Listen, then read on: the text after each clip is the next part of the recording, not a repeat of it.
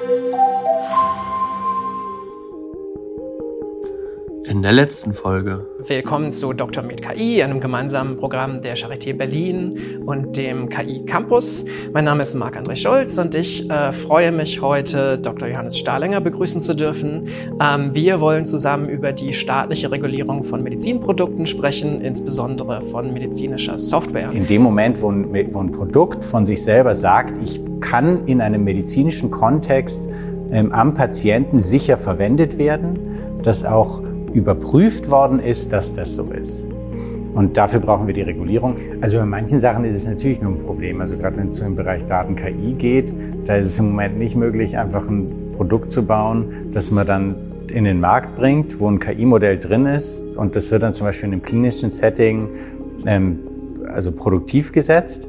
Und nutzt dann die Daten aus dem klinischen Setting, um kontinuierlich irgendwie zu lernen und sich also durchaus auch vielleicht mit Performance-Messungen und Vergleich und so weiter und Überwachung und so. Also das geht im Moment noch nicht. Also obwohl es ja eigentlich eine spannende Stärke auch von KI ist, dass sie eigentlich sich kontinuierlich weiterentwickeln kann und unter Umständen dann auch standortbezogene Merkmale mit einbeziehen kann, die in so einem allgemeinen Produkt gar nicht dabei wären.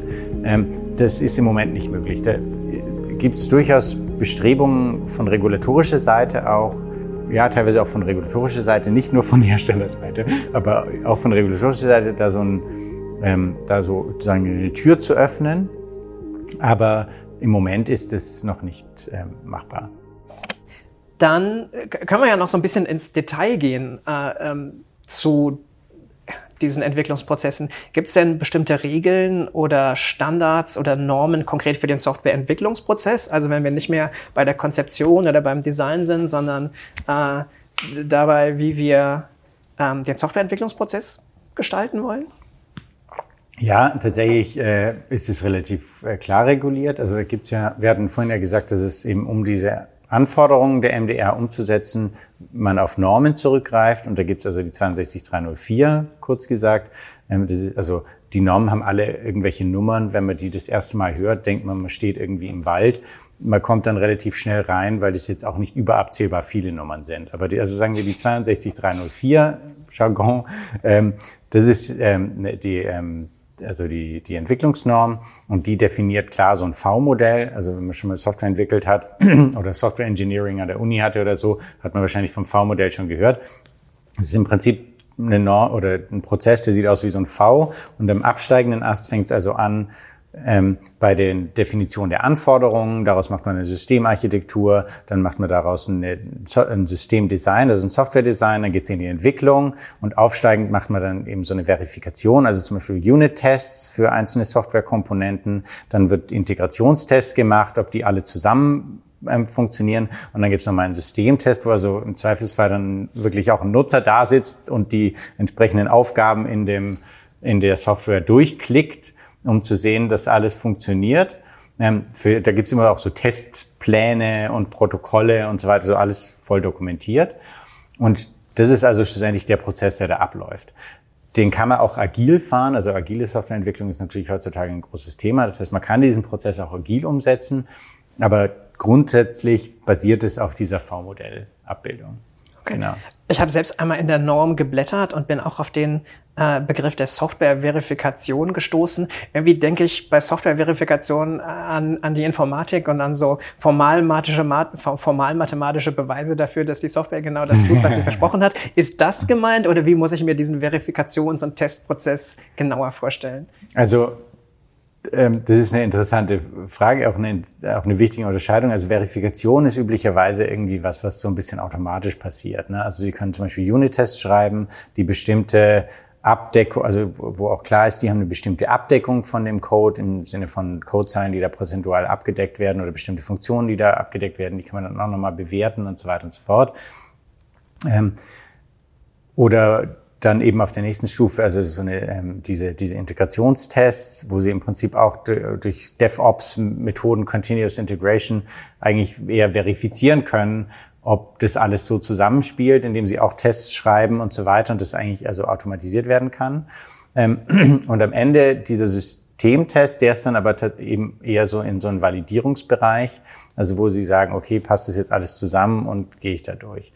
Ähm, neben diesem Software-Prozess, der da dabei ist, ist natürlich ein anderer Validierungsaspekt, der ganz wichtig ist, die Validierung des oder die Evaluation de, des klinischen ähm, Wirkprinzipes. Ne? Also ist das, was, macht die Software halt irgendwas, aber hat es auch einen klinischen Benefit für den Patienten. Also macht es das am Patienten, was wir sagen, dass es soll. Und da gibt es auch verschiedene Ebenen. Ähm, also angefangen von der von der Verifikation, also der wissenschaftlichen Verifikation des Wirkprinzipes. Also ist das, was die Software macht, grundsätzlich eigentlich dazu geeignet, diesen Effekt auszulösen, weil es da eine Grundlagenstudie dazu gibt und so weiter. Über die ähm, Bewertung durch einen Experten, ob jetzt diese Software in Umsetzung dieses Wirkprinzipes tatsächlich auch dazu geeignet scheint, diese, also den Benefit beim Patienten auszulösen. Und dann auch durchaus klassische Validierung im Sinne einer klinischen Studie, wo dann also die, Soft die fertige Software genommen mhm. wird und dann also auch prospektiv am Patienten eingesetzt wird, um, zum, um festzustellen, ah ja, das macht wirklich, was es soll. Ne? Genau, also die Verifikation und Validierung ist ein, ist ein ganz breites und halt auch sehr, sehr wichtiges Thema bei der Herstellung von Medizinprodukten, weil man dadurch schlussendlich zeigt, dass das, was man vorne gemacht hat, auch das, also auch erstens ähm, auch, auch gut funktioniert, sicher ist ähm, und so weiter und so fort.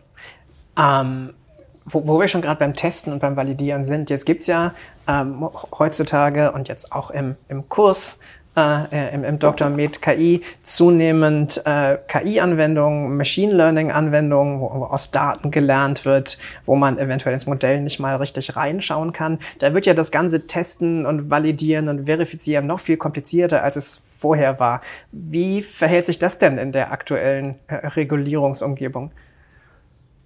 Ich bin mir gar nicht sicher, ob das so viel komplizierter wird. Ich glaube, es ist ähm, einfach, es werden mehr, wobei im, Endeffekt wird es ein bisschen komplizierter, weil die Parameter, die reingehen, umfangreicher sind. Das stimmt.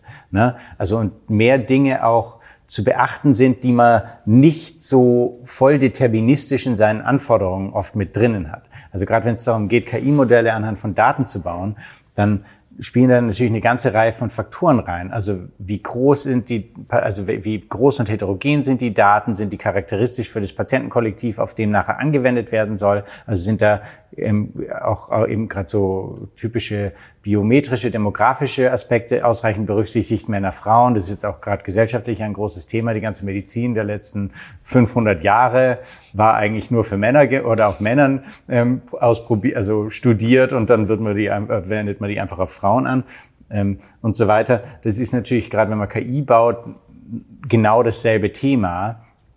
Ähm, da kann man es aber teilweise eben auch gut messen. Also das heißt, es ist ganz wichtig, dass man mal eine KI baut und dann dafür Daten, eine Datengrundlage hat, dass man diese Datengrundlage auch statistisch gut beschreibt. Also wie viele Männer, wie viele Frauen, wie viele, ähm, also welche Altersgruppen, welche kulturellen Zusammensetzungen, welche Anw also welche, also und zwar kulturelle Zusammensetzungen auch im Anwendungspopulation, das heißt, welche medizinischen Standards wurden da verwendet, wie sind da unter Umständen auch, sagen wir, Grundfaktoren der entsprechenden Bevölkerung, Beispiel ähm, Zahnpanorama-Analyse bei einer indischen Bevölkerung wird vielleicht anders aussehen als bei einer mitteleuropäischen Bevölkerung. Ne?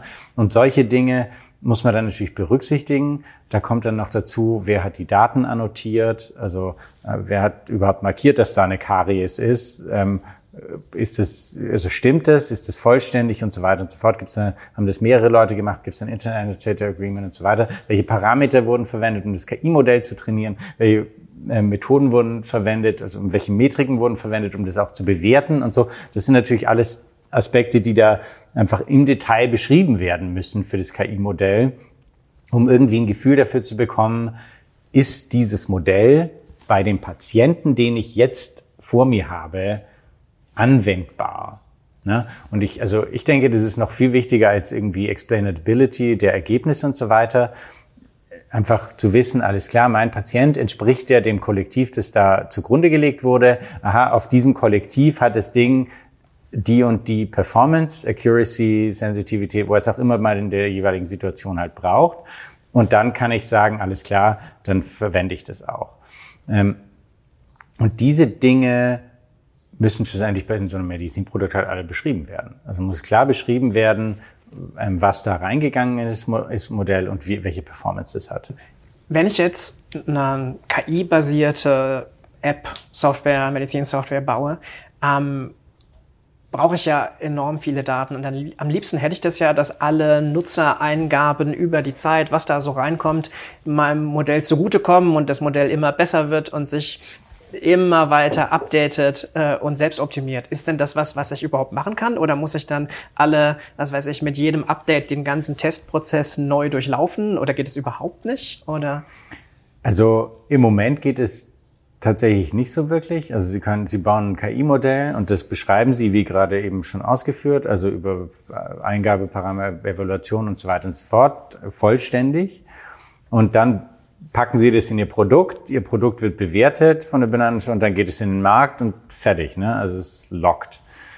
Ähm, da gibt's jetzt durchaus Beschreibungen, also und wenn Sie dann neu trainieren, neue Daten irgendwie gesammelt haben und das neu machen, für auch die Performance und so weiter, dann ist es schon ein, ein, eine, eine relativ grundlegende Änderung. Das heißt, da muss es unter Umständen dann eigentlich nochmal eine Bewertung geben dieses Produktes und dann muss es wieder in den mhm. Markt. Das führt natürlich zu relativ langsamen Update-Zyklen und zu relativ hohen Kosten. Und da gibt es jetzt tatsächlich schon eben Bestrebungen, gerade die FDA hat da auch ein Konzept jetzt äh, draußen, wo durchaus Daten im Anwendungskontext auch gesammelt werden können und dann auch genutzt werden können, um das Modell besser zu machen. Das da gibt's natürlich auch, das ist aber auch wieder, wie alles, dieses Regulatorische an bestimmte Prozesse geknüpft. Also es ist nicht so, und die KI nimmt einfach das Ding und wurschtelt dann vor sich hin, sondern schlussendlich die Daten werden gesammelt, werden beim Hersteller ähm, genutzt, um dieses Modell zu verbessern. Dann muss genau beschrieben werden, einerseits, wie sieht diese Verbesserung genau aus? Und zweitens, ist diese Verbesserung im Rahmen dessen, was wir auch erwartet haben? Und dann kann dieses geupdatete Modell auch wieder, sagen wir, relativ unkompliziert in, äh, weiß ich nicht, per Over-the-Air-Update, sage ich jetzt mal, einfach so aus dem Bauch heraus, irgendwie in die, in die Produktivumgebung gebracht werden, also in die Nutzungsumgebung gebracht werden. Da sind aber eine ganze Reihe von Aspekten dabei. Also der Hersteller muss schlussendlich bei seinem Produkt, wenn er es auf den Markt bringt, schon vorher sagen, aha, ähm, wir erwarten Änderungen oder wir wollen Änderungen, Updates durchführen nachher in folgenden Bereichen. Und das sind unsere Akzeptanzmargen schlussendlich für Änderungen an der Performance und so weiter und so fort. Und das muss also genau vorher spezifiziert sein. Also man muss vorher sagen, das werden okay. wir updaten und das erwarten wir dabei. Und dann kann man im Rahmen dieser gesteckten Grenzen auch das einfach machen. Sind denn die staatlichen Regeln, die heute angewandt werden, aktuell oder ist es ein Problem und ein Hemmnis, dass sie eigentlich noch aus dem letzten Jahrhundert sind und nicht schnell genug und richtig angepasst wurden an den Stand der Technik? Ja, das, das, ich gebe zu, da schlagen einem zwei Herzen in der Brust. Ne? Einerseits will man natürlich, gerade wenn man im Bereich KI arbeitet, gerade so im biomedizinischen Bereich, wenn man natürlich, hat man das Gefühl, so alles klar, ne, das kann man doch jetzt einfach in den reinbringen. Ne? Und dann soll, wir könnten doch jetzt, lass mal. Ne?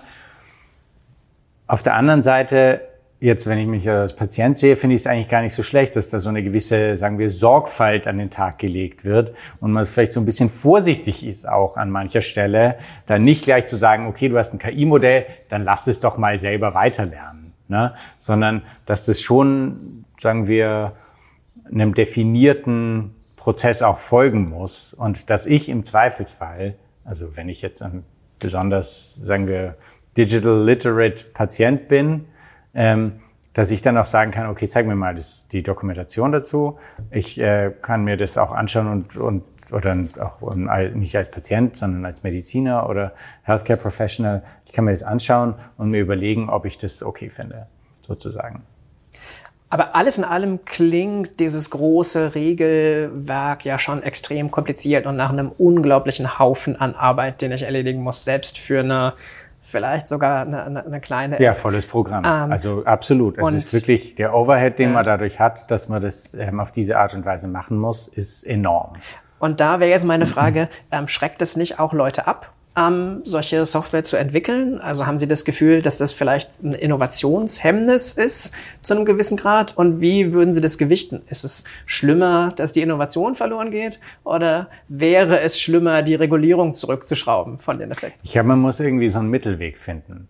Also ich glaube, im Moment ist die Regulierung sehr schon relativ stark. Ne? Also gerade die MDR hat da durchaus noch mal eine Verschärfung herbeigeführt, weil eben für vor allem für so relativ einfache Produkte. Ne? Also wie der da wird irgendwo mal ein Score ausgerechnet oder oder mal so ein bisschen irgendwie Daten hier und dann gut angezeigt und irgendwie also so, so einfache Sachen, ne? die Hürden deutlich höher geworden sind. Also die, die da konnte man früher ähm, zwar auch mit ähm, entsprechender Dokumentation und Prozessen und Qualitätssicherung, aber doch ohne ohne Hinzuziehen einer benannten Stelle ein Produkt auf den Markt bringen und das war dann Klasse 1 und das ist heutzutage, also gibt es praktisch nicht mehr. Klasse 1 gibt es praktisch alles, ähm, Klasse 2a und da muss man auf jeden Fall eine benannte Stelle und das alleine die unten ähm, 13485 Qualitätsmanagementsystem und allein die Kosten, die da mit dabei sind, ähm, das alles zu machen, ähm, sind halt für so ein Startup, ich habe eine coole Idee, ich mache jetzt irgendwie, sind praktisch inhibitiv. Ähm, das ist, und das ist lustigerweise so, also die FDA ist an vielen Stellen strenger oder sagen wir, sie gilt als sehr, sehr streng, wenn es um die Zulassung von Medizinprodukten geht. Aber die sind an vielen, an anderen Stellen sind die da auch so ein bisschen praxisorientierter, würde ich fast sagen. Und die waren jetzt auch echt schnell mit dieser, mit dieser, mit dieser äh, Umregulierung für AI-Produkte. Da waren die wirklich super schnell draußen. Da hat hier ein, die, ich glaube, MDR-Seite noch niemand mal dran gedacht, dass man da irgendwie was machen muss. Ähm, und die haben es bei dir, da ist es zum Beispiel so, dass wenn man so eine relativ einfache App, sage ich mal, oder eine Berechnungsmethode rausbringt, ähm, die eigentlich ein Medizinprodukt wäre, definitionsgemäß, aber da sagt die FDA, ja, na komm, also da ähm, we exercise regulatory discretion und ihr könnt die gerade so rausbringen. Ne? Also und sowas, also so diesen diesen ob das jetzt optimal ist, weiß ich auch nicht. Aber so einen, sagen wir, eine, einen etwas softeren Einstieg, ne? Also wenn klar, wenn gesichert ist, dass das Ding jetzt nicht irgendwie, also eine allein, eine alleine OP ist dann schon wieder ein, ähm, krasses Beispiel, aber das ist, das ist, dass die Funktion, die da ausgeführt wird, in, auch in einem sicheren Kontext ähm, benutzt wird. Also weil, weil da eh ein Arzt diesen Score benutzt oder eine Schwester diesen Score benutzt und dann auch nochmal ein bisschen Hirn drauf macht. Ne? Und das jetzt auch der Score nicht unmittelbar dazu benutzt wird, um die Beatmungsfrequenz irgendwie zu regulieren oder sonst irgendwie, sondern da irgendwie, also das, das eigentlich viel softer ist. Also dass quasi der, der Einstieg bisschen einfacher wäre, so dass auch neue Hersteller, neue Produkte es leichter haben, in den Markt zu kommen.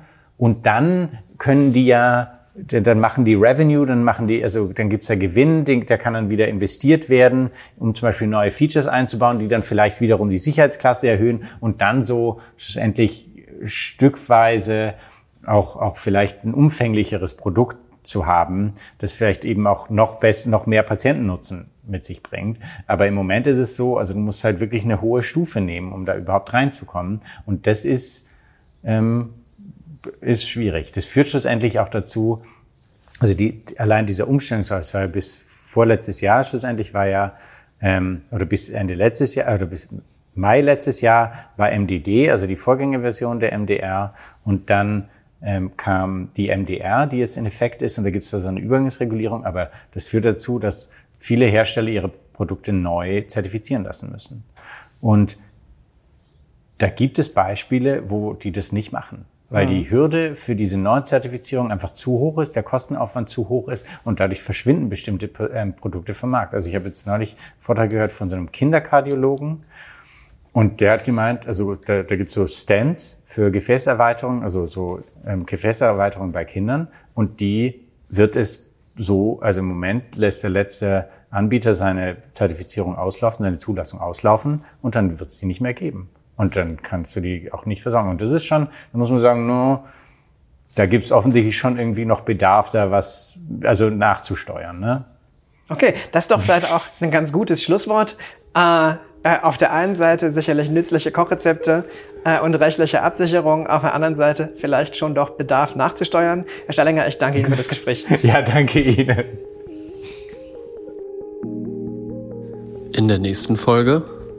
Mein Name ist Moritz Seiler. Ich bin Doktorand in der Arbeitsgruppe Maschinelles Lernen in der klinischen Neurobildgebung bei Professor Dr. Kerstin Ritter an der Charité. Ich freue mich heute, Dr. Janis Reinelt an meiner Seite begrüßen zu dürfen. Genau, wir sind heute hier zusammengekommen, um gemeinsam über KI und die Welt der Startups im Gesundheitswesen zu sprechen. Genau. Äh, Icora Medical ist eine, eine Technologie, äh, eine Firma, die eine Technologie entwickelt hier in Leipzig, in Berlin und in äh, Leipzig und diese Technologie äh, wird es ermöglichen, die Daten, die in der Gesundheitsversorgung anfallen, äh, wenn man Patienten therapiert und diagnostiziert, nutzbar zu machen für künstliche Intelligenz oder Machine Learning.